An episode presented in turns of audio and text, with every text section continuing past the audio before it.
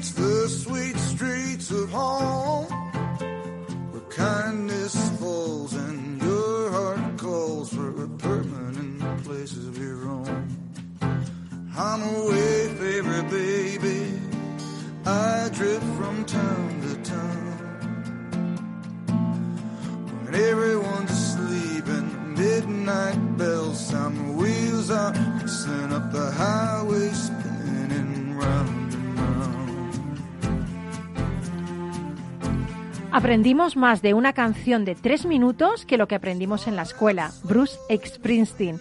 ¿Sabes que Bruce eh, fue casi un veterano de la impopular guerra de Vietnam, pero lo salvó irse de fiesta? ¿Y sabes además que hay un planeta que lleva su nombre? Se llama 23990 Springsteen. Estás en Rock and Talent.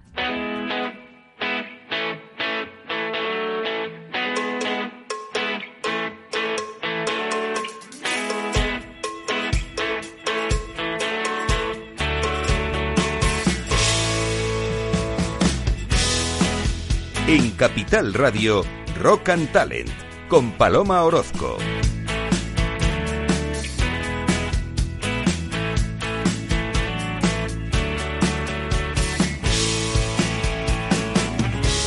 Bienvenido, bienvenida a Rock and Talent, otro lunes más que estamos aquí rescatando nuestras mejores intervenciones de este año 2021 para acompañarte en tu veranito.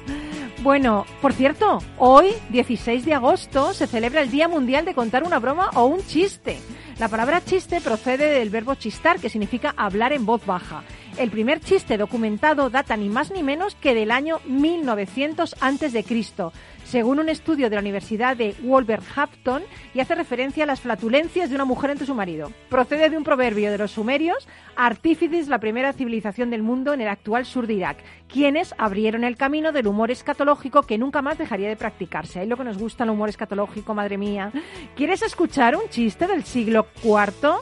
Mm, te prevengo que no es muy divertido, ¿vale? Un peluquero le pregunta a un rey cómo quiere que le corte el cabello y el rey le contesta, callado. Bueno, bueno, sea con este u otro chiste, la idea es que te rías, porque al hacerlo tu cuerpo libera endorfinas, esas hormonas que te ayudan a ser más feliz.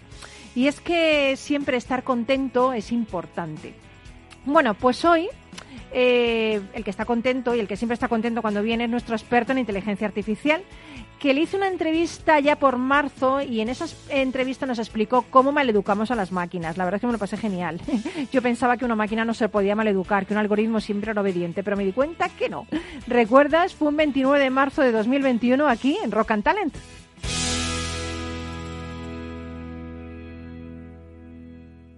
Rock and Talent.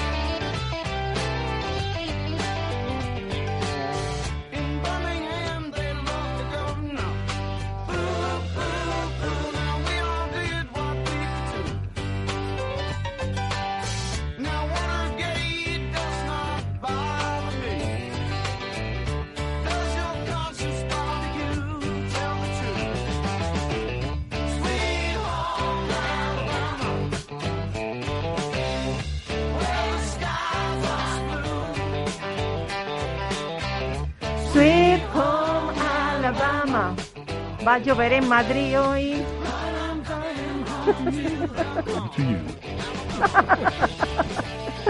Bueno, bueno, ¿cómo nos pone esta canción? ¿Cómo nos pone? Es increíble, ¿no? Hay canciones que te dan subidón, ¿eh?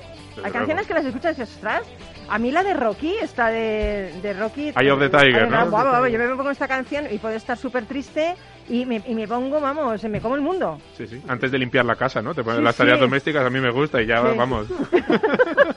Qué ejemplo de hombre. un doctor, eh, un doctor en física, pasando la aspiradora, sí señor, así es Hombre. como se debe ser en el mundo, sí señor, así Pero con, es. pero con canciones Pero motivacionales. gracia motivacional. Esto ya, esto ya es porque ya tienes un nivel, ¿no? Tienes un Eso, nivel. ¿eh? Mira, mira, mira. Vamos a empezar la sección con Es- esta I am the La, la- la- la sección va a ser solo de canciones motivacionales para fregar los platos. Venga, espera, mira, mira, mira, escuchar, ¿eh?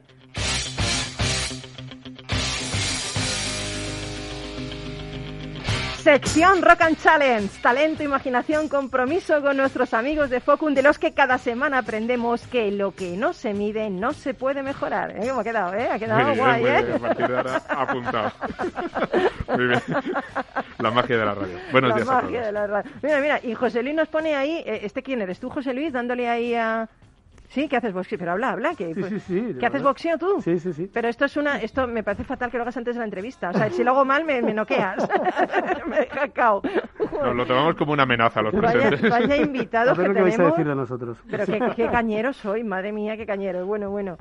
Bueno, me voy a poner seria. Porque es que este, este, este tema me interesa muchísimo, ¿eh? Emilio Alba. Y además es algo de lo que está un poco en el ambiente, ¿no? Cuando la gente habla de inteligencia artificial, hemos estado hablando sobre todo de sus aplicaciones empresariales Sí. y de cómo nos afectan en muchas áreas de la sociedad, pero ahora hay algo que quizá tiene menos que ver, aunque también cada vez más, con cómo las empresas se aproximan a la, a la tecnología, a la, inteligencia artificial, y más con cómo nos aproximamos como sociedad, ¿no? Todos estos esfuerzos por una inteligencia artificial ética y cómo a veces eh, maleducamos a los algoritmos, porque los algoritmos, al- al- un poco los hijos se dice que cuando lo maleducamos, pues es un espejo, ellos son una, un lienzo, ¿no? Un poco en blanco en el que vamos imprimiendo nuestra impronta cuando la maleducamos también damos un poco lo peor de nosotros mismos y lo acabamos viendo.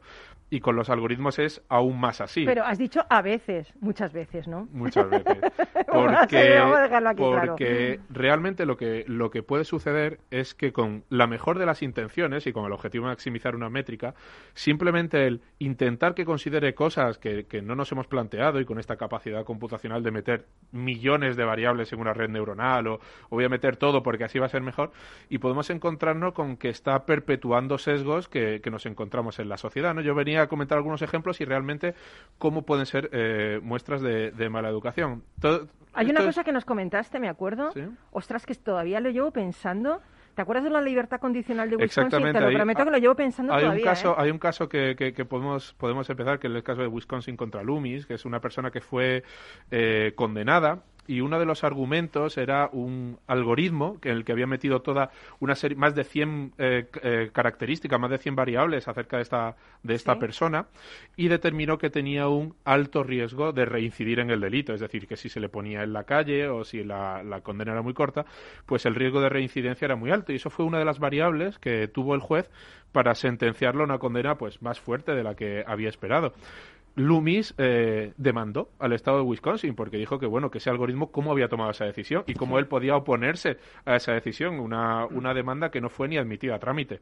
Pero que nos pone eh, un poco la pregunta de cuáles son las variables que está teniendo en Los cuenta indicadores, ¿no? los indicadores. Está teniendo en cuenta, como sabemos que sí era el caso de este algoritmo, no sabemos hacia qué lado, pero lo podemos sospechar. Cuestiones como eh, la raza, Hmm. cuestiones como el género, es decir, porque si por algún motivo existe una sobreponderación estadística de una determinada raza en un tipo de delitos o un determinado género en un tipo de delitos, lo que vamos a esperar es que la red neuronal solo, solo aprenda que esto puede seguir Ya. siendo así. Eh, un ejemplo que, que también motivó todo esto de cómo eh, perpetuamos sesgos eh, tiene que ver con un- una herramienta tan sencilla y tan, y tan potente como es el traductor de Google, que cada vez eh, lo usamos más y cada vez lo vamos a usar más. Pues eh, una, una cosa muy particular es que el húngaro es un idioma que no tiene género en la tercera persona del singular, que es una, una de estas cosas, pues, pues no tiene Pero bueno, él y ella, Emilio, ¿cómo me solo tiene un ¿Sabes hasta- pronombre. hasta húngaro Yo tampoco lo sabía Ah, hasta vale, que empezamos vale, a profundizar en, este tema. me va a Y ya sabes ahora. que el tema del procesamiento del lenguaje natural nos Sí, encanta, sí, ¿no? Y el húngaro, en la tercera persona del singular, no tiene género. Es una- un tema interesante. Entonces, claro, si tú le pides traducir, oye, él es guapo, pues te lo pone con el pronombre que, es- que es, es una O con diéresis, ¿vale? Si le dices, oye, ella es guapa, pues la frase se construye igual, porque no tiene género a la tercera persona. ¿Qué empieza a pasar? Si tú empiezas a construir un montón de frases, como por ejemplo, él es guapo, ella es guapa, él es inteligente, ella es Bueno, inteligente, bueno, lo traduces loco. al húngaro y lo traduces de vuelta, ahí el traductor de Google se tiene que hacer una pregunta. ¿Qué género le asigno? Porque el traductor de Google no te pone el guion ella, te, te asigna un género. Y uno podría pensar, bueno, pues a lo mejor siempre asigna al masculino, siempre asigna al femenino. ¿Qué hace? Y el caso es que depende del adjetivo que hayas puesto, te va a asignar uno u otro. Porque ha sido entrenado con un montón de documentación que ha encontrado por internet. Ma- pues a lo mejor mal entrenado, mal entrenado, por eso... Claro, es lo que ha no encontrado sabe, claro. y perpetúa los sesgos. Por ejemplo, eh, te va a decir, él es fuerte, ella es guapa. Él es inteligente, Sí, vamos, que él no ella es una enfermera, Ah, él es un médico. Si empiezas a escribir estas frases, sí, sí. exactamente, y empiezas a darle la vuelta, los vas a ver prejuicios completamente desnudos. Puedes poner el adjetivo o el sustantivo que quieras y te vas a, a rebotar con qué prejuicios Internet eh, o qué frecuencia, si quieres, porque no ha sido un prejuicio programado objetivamente. Nadie ha tenido la, la, in- la intención Ya, ¿no? de No, programar pero es que ese los prejuicio. existen, las, son distorsiones cognitivas a la hora de filtrar Son la realidad. distorsiones, claro. eh, es, es como se construyen muchos de los textos Sí, que hay en la web, eh, sí, en sí. los documentos, etcétera. Hay- hay- Google lo que hace es aprender sencillamente pues que cuando se habla de belleza se asocian determinadas cuestiones más al género femenino y lo que ha, ha decidido es que cuando tiene que traducir la frase del húngaro al castellano, pues el pronombre que va, el, que va a coger es ella. Sí, que las mujeres no somos fuertes, vamos. Es- es- es- bueno, Google, Google va a opinar que si tiene que elegir, eh, va a opinar, lo cual estamos viendo como la inteligencia artificial la estamos mal educando, porque ese lienzo en blanco Sí, que es el traductor de Google, Y estamos ¿no? perpetuando realmente nadie ha decidido que esto tiene que ser así. Pero lo que estamos haciendo es mal educado porque no estamos teniendo en cuenta, no le estamos dando la regañina que le Claro. tenemos que dar a, a- no muchas Claro, veces ya, ya. a- hay que coger a los algoritmos y darle también La una regañina y ahí, decir la es que no ahí". quiero que hagas esto no Claro. tienes tienes que ser un esfuerzo consciente no Sí, pero es que Eh, tampoco nosotros lo hacemos. otro- es peor nosotros también, por otro lado. Claro, es, es- le, le- le estamos mal educando y le estamos dejando hacer lo que quiere y a veces lo que quiere no, no vemos reflejado. Pero a mí se me ocurre una cosa. Ah, perdón, es que te iba a preguntar que a mí me parece que esto, que parece que no es muy grave, ¿no? Porque bueno, guapa, fuerte, no sé qué. Pero esto, cuando le llevas a, a ciertos sectores, puede ser una pasada de, de que te puedes equivocar. Sí, sobre todo, sobre todo que le puedes hacer la vida más difícil a personas sin necesidad, ¿no? Y Claro. estamos viendo cosas que lo- en los que hemos trabajado eh, ya de, de- de primera mano y que, pues, como pueden ser sector asegurador o sector financiero, cuando uno está intentando eh, trabajar y, y mete todas las variables, porque una de las promesas que cualquier compañía de inteligencia artificial va a decir, pues yo puedo analizar cientos de miles de variables, ¿no? Es muy fácil ir con orgullo de mis algoritmos, procesan todo lo que tú tenemos que tener cuidado de qué queremos meter en la, en la coctelera y al menos si lo metemos todo, ser muy sistemáticos en el análisis de determinadas cosas, como pueden ser el género, como pueden ser cuando yo voy a conceder un crédito, eh, simplemente por haber metido todo el histórico, eh, ¿qué sucede con DNI frente a NIE, por ejemplo? ¿Qué sucede si el que lo está pidiendo tiene un documento que es nacional o es un documento extranjero? ¿Qué sucede si tiene un apellido u otro? A lo mejor yo estoy metiendo información personal y estamos viendo que determinados apellidos, y esto me consta, es un experimento que nosotros hicimos con una, con una entidad, el sector asegurador, determinados apellidos que se pueden asociar más a determinadas etnias, pues tenían, dada todas las condiciones siendo equivalentes, pues menor probabilidad de ser pues a lo mejor concedido un determinado riesgo.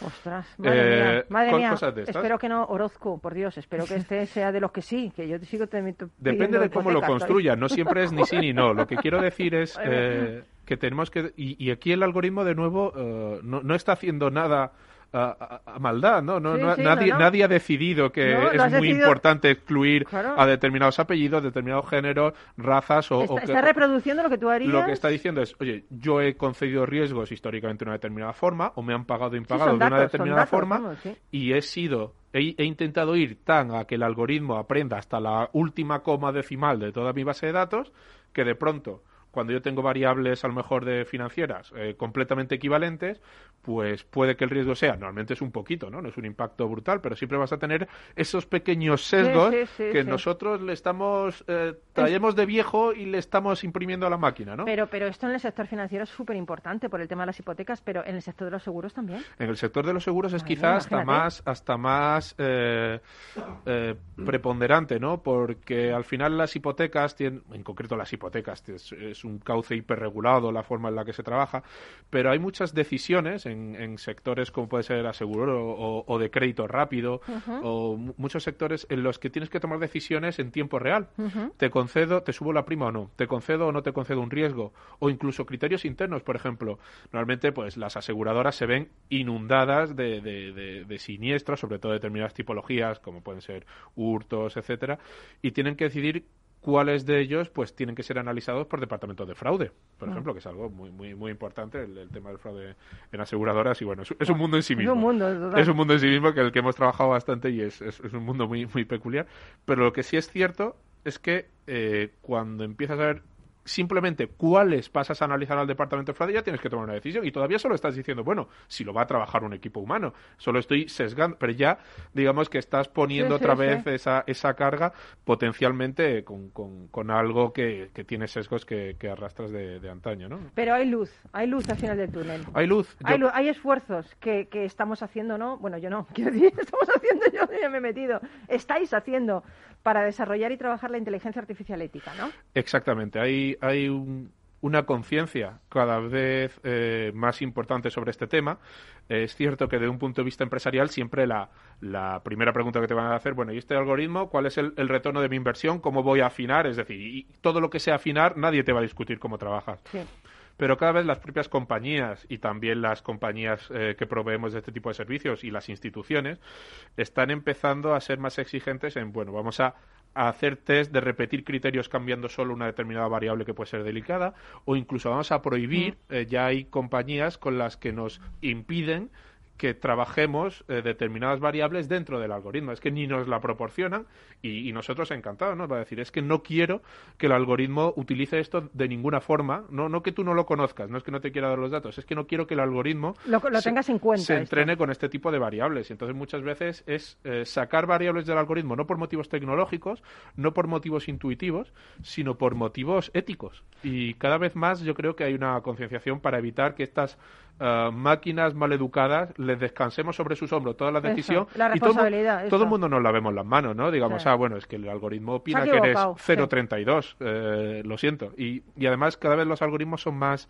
eh, opacos, ¿no? Mm. Eh, una de las cosas buenas de la tecnología, yo creo que es, es el progreso, es que son capaces de evaluar mucha más información, mucho más rápido, pero es poco interpretable. Yo, un algoritmo no tiene fácil decir, no, es que como simplemente te metes un montón, te, te meto 100.000 variables y me dice 0.32. Bueno, pues con eso me tengo que ir a casa.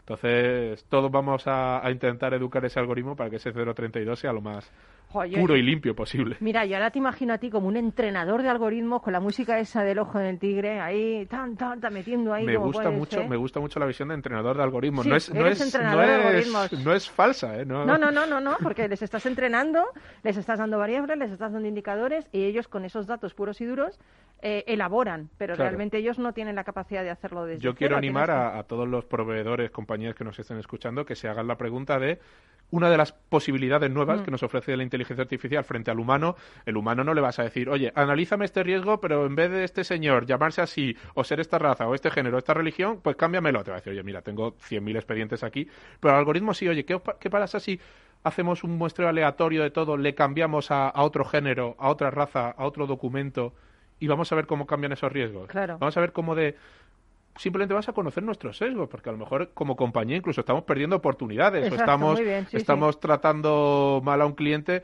al que otra compañía a lo mejor también le está tratando mal y que podría ser un cliente pues muy orgulloso de nuestra compañía, ¿no? Es- Y además tampoco un cliente que tratarle mal nunca. O sea, quiero decir, unos tienen más capacidad económica, otros menos, unos tienen más riesgo, Sí, otros menos, pero, pero, fíjate todos que el riesgo económico, el ¿no? riesgo económico es algo que de alguna forma podemos entender que es, es, es fundamental o es una, una variable, pero hay riesgos que es que de verdad eh, ya estamos trascendiendo históricamente. Han sido considerados, han sido importantes, pero, o, o como el caso de Google Translate, ni siquiera alguien se ha sentado a, trabajar sobre que los documentos de Internet pues tienen un sesgo de género, pero tienes un experimento de un segundo que lo hace. Y entonces, ¿cómo trabajas, o al menos el plantearte y cómo vamos a trabajar? Pues vamos a, a educar, ¿no? Vamos a regañar a nuestros algoritmos, vamos a darle ese cachete y vamos a, la colleja, vamos, a, darle una collejita de vez en cuando, ¿no? Tanto orgullo, ¿no? Es que tiene una, una precisión del 99%. Bueno, pero te vas a llevar una colleja y vamos a ¿Cómo das una colleja al algoritmo? Eso es de las partes más difíciles, desde luego. ¿Cómo lo haces? Te tienes que poner un guante virtual, ah. pero en serio se podría, se podría, ¿no? Hay que, nos tenemos que dar una colleja un poco nosotros y, y, cuando vemos, como cuando me grita mi hija, ¿no? Que veo, digo, esto es lo que hago yo y no me había dado pero cuenta, tu hija cuántos años tiene para gritarte? Oh, uno y medio. Pero Madre mía, pues si... te empieza a gritar con uno y medio, ya lo que te espera, compañero, lo que te espera. Cuando me dice no, y digo, bueno, eso es lo que le digo yo, ¿no? Pues... bueno, pues aquí, aquí dejamos a Emilio, gran entrenador de algoritmos, mal entrenador en su casa. Está claro lo que hemos visto. Vamos a hacer una pausa para Publi y volvemos nada, en un plis. Hasta ahora.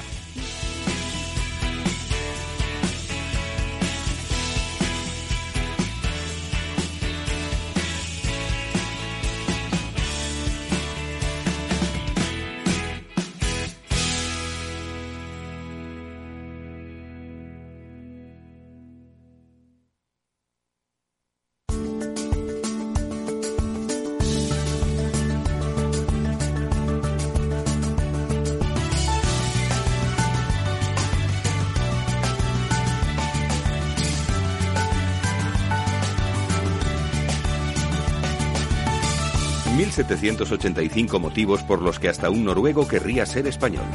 Motivo descubridor. ¿Sabes quién inventó el traje de astronauta? Un ruso, seguro. O un norteamericano, quizás. El traje de astronauta lo inventó en 1935 el militar granadino Emilio Herrera Linares un militar español, el traje que usan los astronautas de la NASA. Exacto, la NASA lo adoptó para los viajes espaciales. Emilio Herrera lo había diseñado para viajar en globo hasta la estratosfera a más de 22.000 metros de altitud. El traje incluía micrófono, un sistema de respiración e incluso una visera capaz de evitar los rayos ultravioletas. Pero su plan era llevar al hombre a la Luna. Eso sí que lo hicieron realidad los americanos, con parte de tecnología española. Creo que se merece mayor justicia y reconocimiento. Seguro. Herrera no pudo ver su sueño hecho realidad. Murió dos años antes de que Neil Armstrong pisara el satélite. Estaba empeñado en que colocaran también la bandera española en la Luna. La NASA reconoció su vital aportación a la conquista del espacio. Del libro 1785 motivos por los que hasta un noruego querría ser español.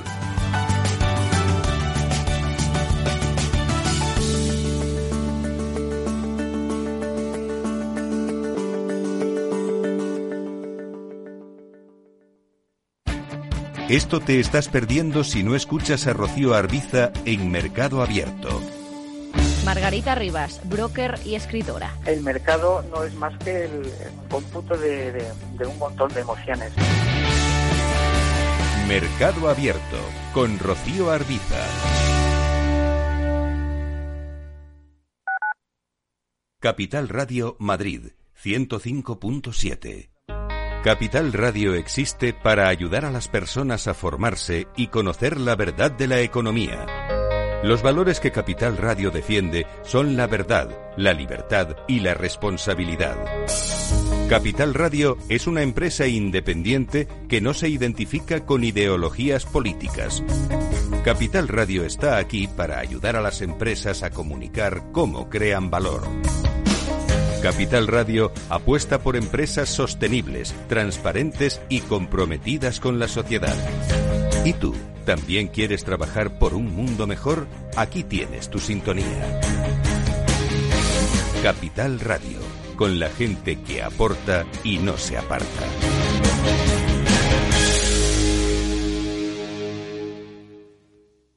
Capital Radio, siente la economía.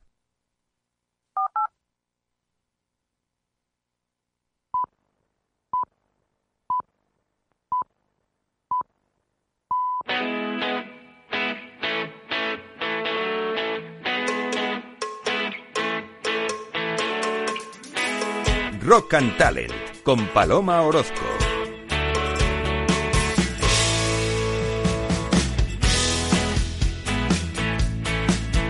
Y aquí seguimos acompañándote. En mayo, recuerdas este año, recibimos la visita de Ramón Cabezas, experto laboral, fundador y CEO de la consultora CAPS. Bueno, pues vino a hablarnos de su último libro, Wise Workers, un libro en el que explica cómo puede un trabajador convertirse en el empleado deseado de cualquier empresa. ¿Recuerdas? Fue un 10 de mayo de 2021 aquí en Rock and Talent. Who made who? No se puede empezar ni mejor, ni más alto, ni con más buen rollo la semana. Ramón Cabezas y contigo, aquí al lado. Es que no se puede empezar mejor. No se me ocurre otra forma. Conmigo, conmigo y recién vacunado de Moderna. O sea, Recién- ay, si tú ya eras muy moderno, ahora te vas a volver el doble de moderno con Moderna. estoy- Madre mía. Estoy que me salgo. Te tenían que haber puesto otra para aplacarte un poco. Imposible. es imposible, ¿no? Bueno, Ramón Cabezas, experto laboral, fundador y CEO de la consultora CAPS, con más de 30 años de experiencia nacional e internacional en alta dirección y en el campo de las tecnologías. Y durante la pandemia ha escrito un pedazo de libro, y digo, eh, lo digo con conocimiento de causa, que me lo he leído, lo mandó aquí a la radio, la verdad que me pareció genial. Y quería que lo conocierais también vosotros, porque creo que os puede ayudar. Su libro se llama Wise Workers, un libro en el que trata de explicar cómo puede un trabajador convertirse en el empleado deseado de cualquier empresa. Pero la verdad es que el libro tiene muchísimas cosas. Hace como un panorama, te, te explica un poco el panorama en el que vivimos, ¿no? Eh, hablas de un escenario difícil, globodigitalización, crisis, pandemia, y tú dices que ante eso podemos arreglarlo todo, intentar arreglarlo todo, convirtiéndonos en ese empleado que adorarán las empresas y tú lo llamas Wise Workers. Cuéntanos, ¿qué es un Wise Workers? Pues mira, wise eh, en inglés significa sabio. Y lo primero que vengo a decir es eh, los trabajadores tienen que saber de lo que están haciendo. No vale no saber. No valen los trabajadores generalistas como nos pasaban hace unos años, ¿no? De, oye, pues tú de qué sabes. Bueno, yo más o menos. Un poco gestionar". de todo. No, pues esto ya se acabó, ¿vale? Eh, la siguiente cosa es, eh, no solo tienes que tener conocimiento, sino que tienes que manejar una serie de disciplinas.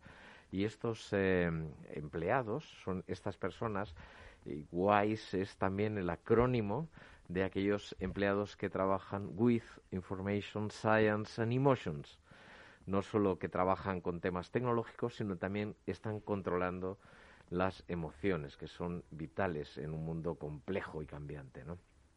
Y guays, la fonética en castellano, ¿a qué suena? Los guays, ¿no? Los Sí, que sí, se sí. gustan, los que nos gustan, ¿no? Estos son los empleados que necesitan las empresas. Oye, estamos ya en una inmersos, ¿no? En una transformación digital sin precedentes, pero esta transformación digital ha destruido empleos y está destruyendo empleos.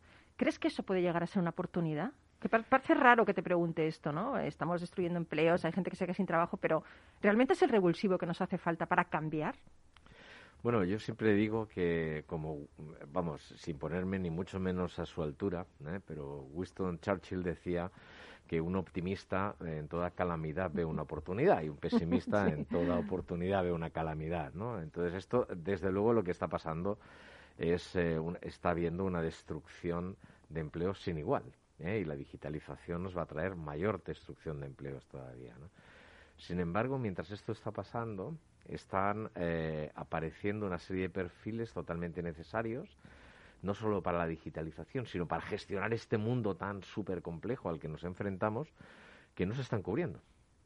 Algunos de los cuales están pagando auténticas millonadas. Es, decir, por ejemplo, por un data scientist o alguien experto en temas de digitalización, en big data o en gestión de datos o para sacar algoritmos ¿no? de- que nos permitan tener más inteligencia sobre nuestro negocio, pues están pagando 120, 130, 140 mil euros. Ma- o sea, precios Madre mía. pues que son, o sea, son sueldos de, al- del alto directivo, ¿no?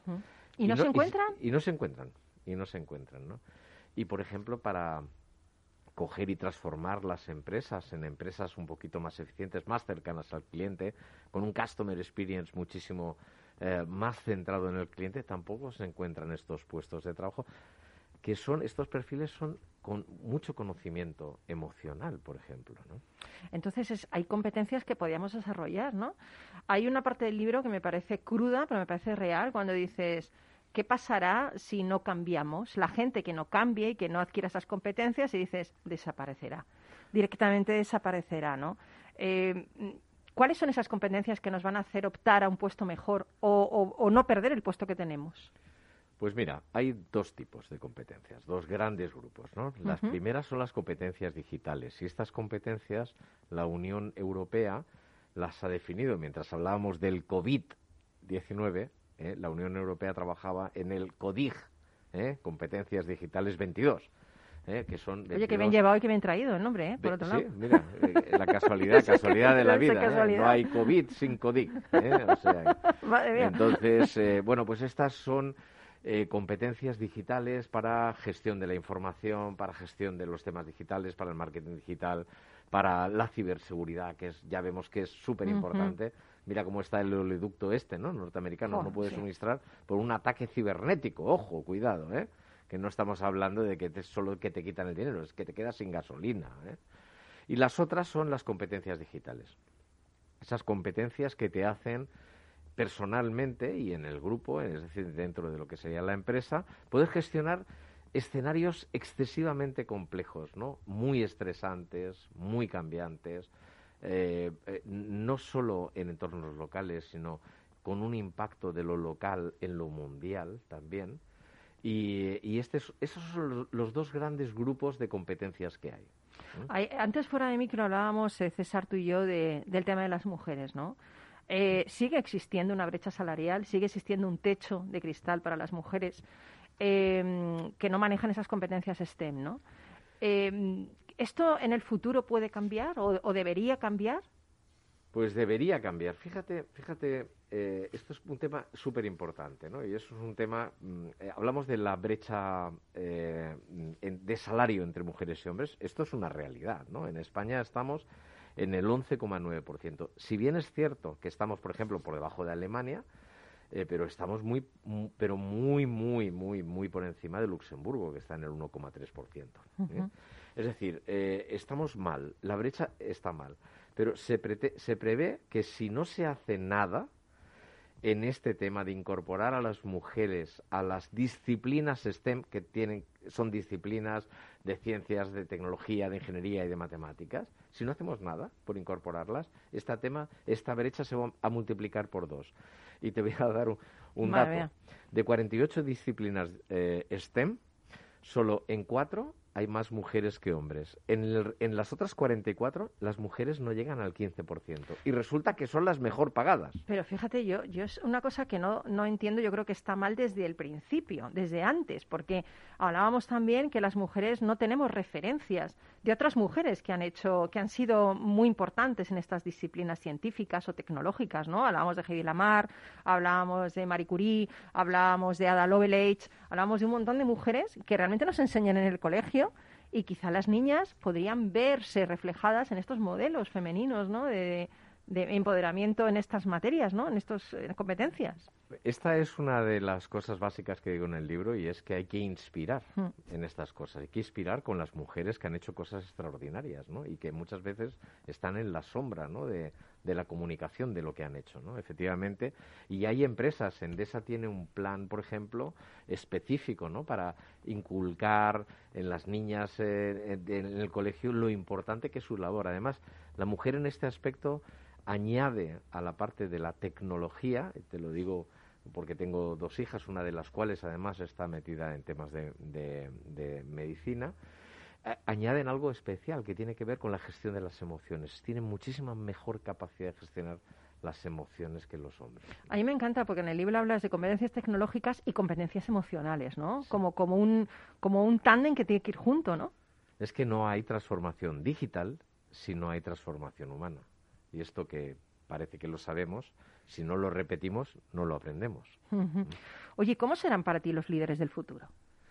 pues sin, ningún tipo de, duda van a ser líderes emocionales. Yo ya empiezo, eh, ya sabes que doy conferencias, que doy talleres en empresas, lo hago con helper speakers y, o sea, ya yo ya estoy dando conferencias específicamente de esta competencia que tiene que ver con el liderazgo emocional, con el liderazgo inspirativo. ¿eh? más que con este liderazgo de yo, como yo me lo sé y soy el que más lo sé y además soy el que manda, pues Sí. por favor venir a hacerme caso, ¿no? ¿Eh? Bueno, pues hoy la gente ya vemos el caso que hace. ¿eh? Yo creo que hemos tenido bastante ejemplo este fin de semana sí, del caso que hacemos cuando no queremos hacer caso. Desde luego, ¿verdad? desde luego. Entonces, el líder inspirativo, el líder emocional va a ser este perfil tan importante y que explico ahí con más detalle en el libro. Y dinos algo para convertirnos ya en, en unos wise workers. ¿Qué podemos hacer ya? Porque a mí me, me gusta pensar que es algo que podemos tomar las riendas. No importa la edad, no importa. el- eh, creo que es algo que podemos ya hacer. Pues, hombre, podemos eh, lo- hacer ya? Lo, lo- lo primero, claro, es que hay que comprarse corriendo mi libro. ¿eh? Eso es Esto- primero, porque, si Porque es una guía, ¿eh? ¿eh? Cuidado, es una guía. Te Es enseña una mucho. guía, es una guía, te enseña muchas cosas. Además, hay no, solo eso, ¿eh? si queréis entrar un poquito más, hay, hemos creado una comunidad que se ¿Ah, llama sí? Wiseworkers.es, wiseworkers.es, donde incluso tenemos inteligencia artificial para ver cuánto de wise worker eres Toma ya. y qué competencias tienes y cuáles te faltan. Miedo me da entrar, porque a mí ¿Eh? me da O que no tengo ninguna competencia. Ah, me sí. voy a ir No, a casa. Tendrás muchas más de las que crees, seguro. Seguro. Bueno, pero si- yo te diría, yo te diría, el mundo de trabajo es una revolución. Lo que está pasando, o sea, nadie te va a preguntar qué es lo que necesitas para trabajar. eh, los puestos de trabajo van a cambiar, quieras o no quieras. Mm. Eh, cada vez los sindicatos, el gobierno y la estructura social te va a proteger menos. Tu puesto de trabajo no va a ser para siempre. Eh, la gente, el mundo laboral va a valorarte si tú le aportas algo y si lo quieres, si no lo quieres te va a expulsar. Y solo hay una cosa que me, gusta muchísimo que es, y esto es lo que define un Waste Workers en gran parte, y es que lo que tú has aprendido, lo que sabes y lo que ahora es tu valor, te va a durar un tiempo. Sin embargo, estar actualizado te va a durar toda la vida. Y hay algo importante que también comentamos fuera de micro, ¿no? Cuando hemos visto estas concentraciones de jóvenes, eh, bueno, en fin, no, no quiero, eh, yo respeto todo, pero, pero el, el respeto es hacia los demás también, ¿sabes? El hecho de, de cuidar a la gente. Y bueno, eh, cuando, cuando se ve esta crisis de valores, porque realmente son crisis de valores, de no poner en su lugar del otro, yo creo que un, lo que tú comentas en el libro, un wise worker, cuida del otro, ¿no? O sea, cuida del otro quiere decir eh, en plan solidario, aporta al otro, pero también cuida de las personas que tiene un líder, cuida de las personas que tiene a su cargo, ¿no? En el Pues- buen sentido de la palabra. pues les cuida, les desarrolla, les alienta, les hace crecer, ¿no?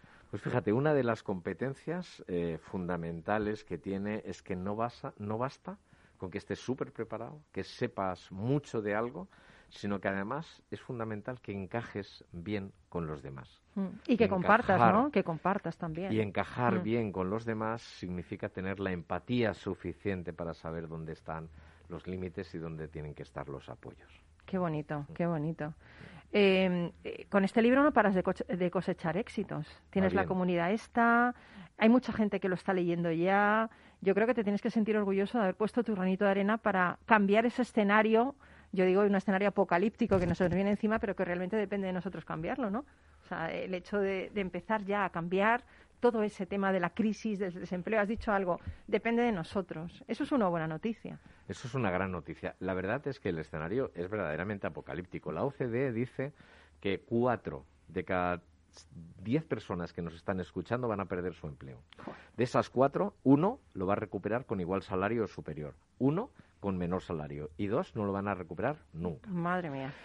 Eh, otro estudio de la OCDE cruzado con el informe PISA dice que el 39% de los puestos de trabajo que están pensando los adolescentes que a los que quieren optar, cuando lleguen habrán desaparecido. Madre mía. Y esto no es nada, porque dice, bueno, es que el 39% es mucho. Bueno, bueno, es que en Alemania es el 45 y en Madre. Japón el 45. Madre y solo mía. se salvan los angloparlantes porque a por aquello del idioma común, ¿no? Que te puede aportar alguna ventaja. Pero esto es una mala noticia. A las malas noticias con que hay que reaccionar, con buen ánimo, con Exacto, buen rollo, exacto. entendiéndolas y preparándose. Y sobre todo ocupándose, preocupándose, ocupándose. preocupándose. Mira, le has dejado a César ojiplático. Está poniendo una cara, como le llamamos mascarilla, no nos vemos lo- la, la sonrisa, pero no está sonriendo nada. Estás No, ojiplático pero total, Es César. cierto, y, y, y- y muchísima razón. O sea, es que, es que no queda otra. Pero es que nos tiene que entrar en la mollera, que es lo que parece que cuesta, que tenemos cabeza de piedra y no, no, hay que permearse más de. de Ay, qué bonito. Hay que permearse. Sí. Me ha gustado esto, hay que permearse, Pues, Ramón. pues fija- pues Yo me quiero fíjate. permear. Fíjate, Paloma, eh, se tienen que permear especialmente aquellos que se sienten más seguros. Michael Webb, de la Universidad de Stanford, ha hecho un estudio que dice que de 796 ocupaciones muy bien pagadas, 740 se van a ver afectadas por la robotización o por la inteligencia artificial. Esto significa que esos empleos están en riesgo. Y esos empleos están en las empresas donde los trabajadores se sienten en este momento más seguros. Y estoy hablando de banca, estoy hablando de seguros, estoy hablando de energéticas, estoy hablando de grandes compañías mm, eh, que si no se lo toman en serio, si no entienden lo que tienen que hacer, pueden poner a, a todos sus empleados y a su propio negocio en riesgo. La gran noticia es que tenemos la posibilidad de hacerlo. Qué bueno, qué bueno. La verdad es que, como todo en la vida que merece la pena, depende de uno. Eso es así, está claro. Oye, mil gracias por acompañarnos, Ramón. La verdad que siempre es un gusto escucharte, siempre es un gusto. Eh, espero que no venga otra pandemia. Bueno, tú lo cogerías y escribirías otro libro directamente. Sí, sí, cogerías y escribir otro libro. Pero bueno, muchos éxitos, más de los que tienes ya. eh, te deseo con, con Wise Workers. Y si no lo tienes, cómpralo ya, porque la verdad es que merece la pena. Mil gracias. Sigue con nosotros, ¿eh? No te vayas. Muchas gracias, muchas gracias, Paloma. Seguimos en Rock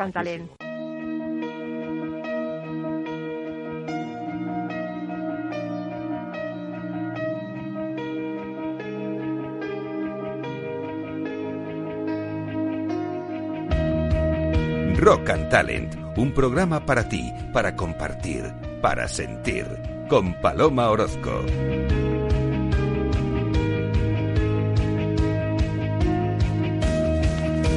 ¿Y si te das permiso a ti mismo, a ti misma, para cuestionar todo lo que sabes y deshacerte de todo lo que te impide avanzar?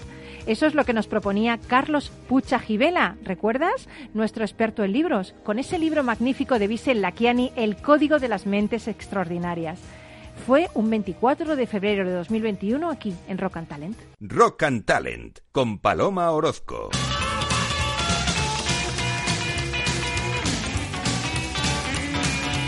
Bueno, yo estoy bailando online. rock this town, el rock, de, el rock de esta ciudad. Yo estoy ba- bailando, yo no sé, vosotros os estoy viendo y estáis bailando también, Stray Cats. Carlos, tú es el que menos bailas hoy, ¿eh? Estás concentrado en el libro que nos vas a proponer, ¿no? Claro, es que es un libro que, que tiene mucha amiga. Mucha amiga y muchas hojas también. No, no tiene tantas hojas, ¿eh? Es Bueno, un libro bueno. relativamente, tiene doscientas y pico páginas. Pues bueno, hombre. se puede leer. Puede En una noche, ¿no? Para ti, en una noche, ¿no? Sí, más o menos. Bueno, eh, bueno, Carlos ya le conocéis, que es el creador de ese blog de, de libros tan bueno, bookideasblog.com, pero aparte ha, fun- ha fundado 12 startups, eh, ha sido director de un montón y gerente de un montón de compañías, o sea, en fin, que lo que nos recomienda tiene su peso, que lo recomiende yo no importa, pero que lo recomiende Carlos es seguro que bueno, vamos. y yo quiero empezar este libro, El Código de las Mentes Ex- Extraordinarias, de Vincent Lakiani, haciéndote una pregunta. ¿Y si te das permiso a ti mismo para cuestionar todo lo que sabes y te deshaces de todo lo que te impide avanzar? Carlos. Ahí, te, ahí dejo esto, ahí te dejo esto. Efectivamente, esa es una de las preguntas y de las premisas del autor. Eh, primero quiero comentar que el autor es un, es un empresario indio, es ingeniero informático, tiene una empresa ahora de más de 200 empleados que se dedica a la tecnología educativa, que se llama Mind Valley, como el, el Valle de la Mente, sería la traducción al español, ¿no?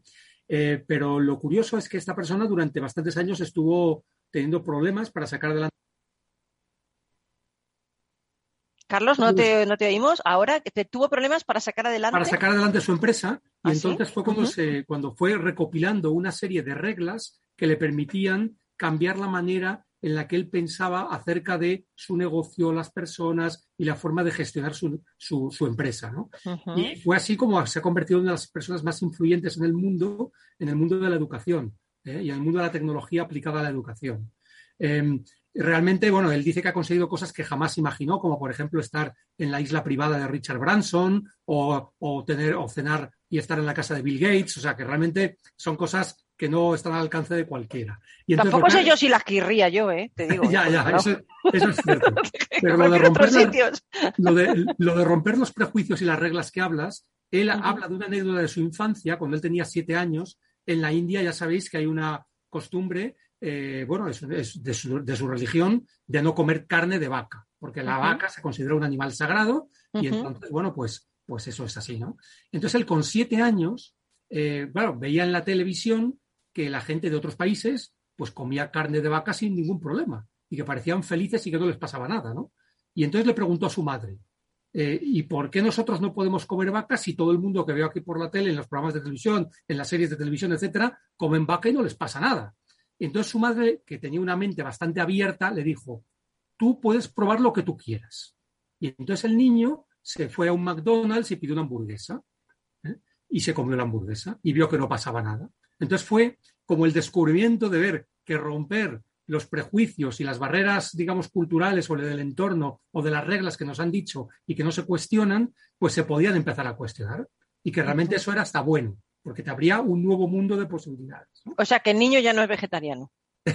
Resumiendo. Este niño, este, este niño, no, este niño que luego creció. Pero lo importante es, es la conclusión, ¿no? Es decir, ¡Pobre vaca! Vale, vale, sí, no, no, solo yo puedo romper las la reglas. Vaca, la vaca es la que ha sufrido, vale. O sea, yo puedo romper las reglas y las tradiciones que a veces se basan en algo Sí, que sí. no es objetivo y algo que realmente no me aporta Es verdad, nada. es verdad. Entonces, y bueno, lo importante es que él, la lección que recibió es yo puedo elegir.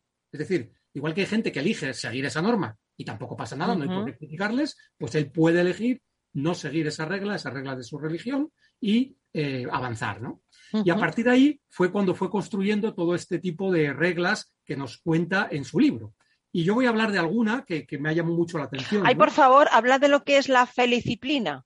Sí, exactamente. La disciplina es una la mezcla entre Espérate que lo digo bien, felicdisciplina. Sí, es una mezcla entre la palabra felicidad y disciplina, eh, eh, y realmente en inglés es blissi- blissipline, ¿no? Feliciplina. Entonces, él lo que dice es que cada vez que conseguimos un logro importante, eh, un objetivo, algo que queremos conseguir, pues nos da un subidón, ¿no? De adrenalina y realmente nos sentimos bien. Pero el problema es que eso no dura demasiado tiempo. Entonces, Mm. si toda nuestra felicidad consiste en, en que cada vez que conseguimos algo tenemos ese subidón, nos pasamos la mayor parte del tiempo angustiados y realmente eh, eh, eh, esforzándonos por conseguir eso, pero no viviendo felices. Solo somos felices ese breve momento en el cual llegamos a conseguir el objetivo y aquello se desvanece con cierta rapidez. Entonces, él lo que dice, la, la consiste precisamente en prolongar y ser felices mientras estamos haciendo lo que tenemos que hacer para conseguir lo que queremos conseguir y no necesariamente eh, relacionado con el objetivo y con el resultado. O sea que nos, nos tenemos que, que- que desentender más de los resultados y, y- y- Y empeñarnos en ser feliz como un hábito, ¿no? Exactamente. Pero como un hábito en el día a día, es decir, aquello que nos, eh, que nos lleva a poder conseguir ese objetivo consiste en una serie de pasos, una serie de acciones, una serie de hábitos que tenemos que hacer en nuestra vida. Son esos los que nos tienen que hacer felices. Y Desde no, luego, totalmente de acuerdo, vamos. Sí, realmente esto, esto lo que se llama es, eh, en lugar de, de estar siempre pensando que quiero conseguir algo y luego cuando consigo eso quiero conseguir algo más y luego algo más, Sí. y siempre, siempre es la eterna insatisfacción. Sí, ¿no? exactamente. Eh, lo que él habla es que vayamos de, de- de lo que ya hemos conseguido hacia atrás. Es decir, que seamos capaces de ser conscientes de la cantidad de cosas que hemos conseguido para que ya seamos felices di- directamente por haberlas conseguido. Oye, pues feno- fenomenal, Carlos, te agradezco un montón que nos hayas eh, ilustrado y nos hayas traído este libro. Y ahí está, ahí está. Eh, ¿Nos lo recuerdas, por favor? Y por supuesto, es el código de las mentes extraordinarias de Vishen Lakiani. O si no, que se metan en bookideasblog.com y ahí se lo leen. Lo pueden ver. Genial. Rock and Talent con Paloma Orozco. out to sea again. The sunshine fills my head, and dreams hang in the air.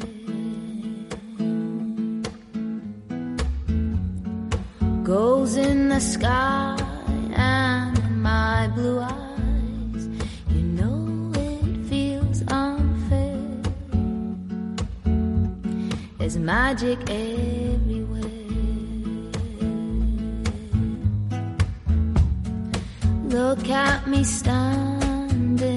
Pascal fue un brillante matemático, físico y filósofo. Inventó la primera calculadora digital. Se le conoce como el padre de las leyes de presión, el hombre que en 1647 logró demostrar la existencia de un vacío en el espacio. Pascal sufrió un accidente que casi le cuesta la vida. Su coche de caballo se quedó colgando del pretil del puente sobre el río Sena. Entonces se dio cuenta de que había llenado su vida de cosas superfluas y se concentró en mirar en su interior. En su composición Pensés, Pascal nos anima a apostar. Hagamos la apuesta de Pascal, apostemos por vivir, por encontrar dentro de nosotros la felicidad a la que estamos destinados y que a veces parece diluirse entre las luces de esta jungla en la que estamos condenados a vivir. Apostemos por nosotros mismos. Pascal murió a la edad de 39 años. El análisis post-mortem reveló una grave lesión en el cerebro y mostró que había nacido con un cráneo deforme. Me imagino que los que nacemos con un cráneo normal no nos damos cuenta de cosas tan importantes que él se, se dio cuenta con ese cráneo, se supone deforme. ¿no? Bueno, pues te mando un abrazo enorme, deseando que disfrutes de este verano, que disfrutes de la vida, que solo tienes una. Abrazo enorme playero, veraniego, montañero, de todo lo que hacemos Rock and Talent. Nos volveremos a encontrar, si tú quieres, aquí el lunes que viene, con más cosas, con más personas, con más grabaciones, con más inspiración, con más música y con más de todo. Pero mientras tanto, sé feliz, muy, muy feliz, disfruta y que pases unas vacaciones increíbles. Aquí estamos para ti. Chao. Besito.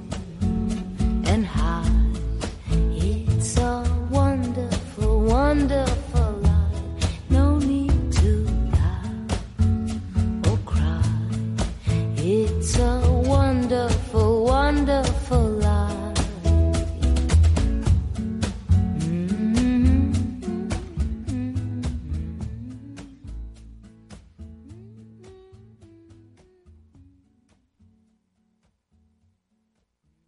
Esto te estás perdiendo si no escuchas a Luis Vicente Muñoz en Capital, La Bolsa y la Vida.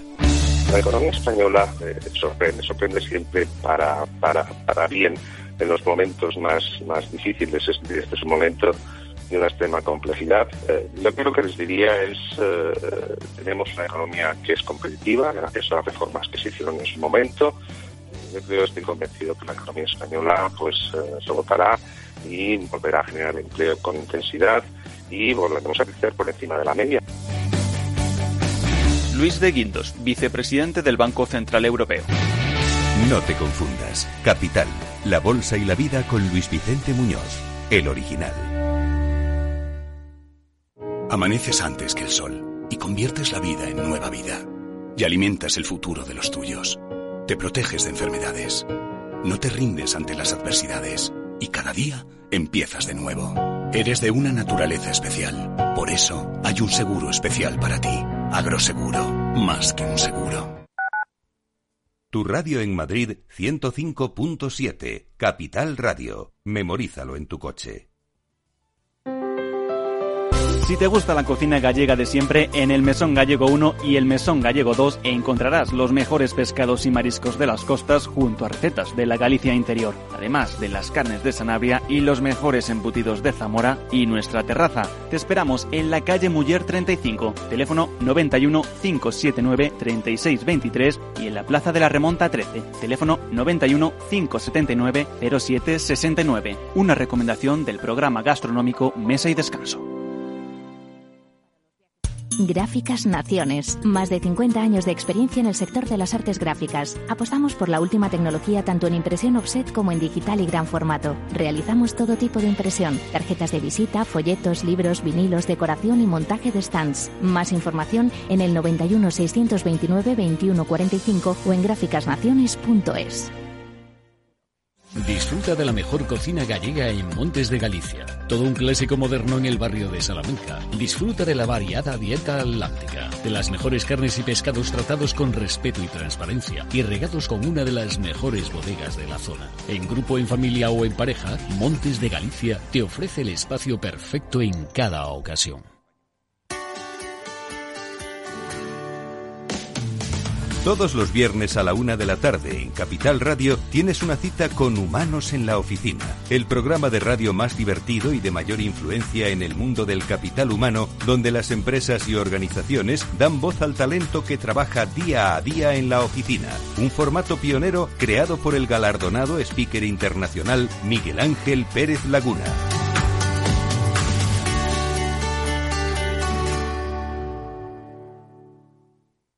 Capital Radio.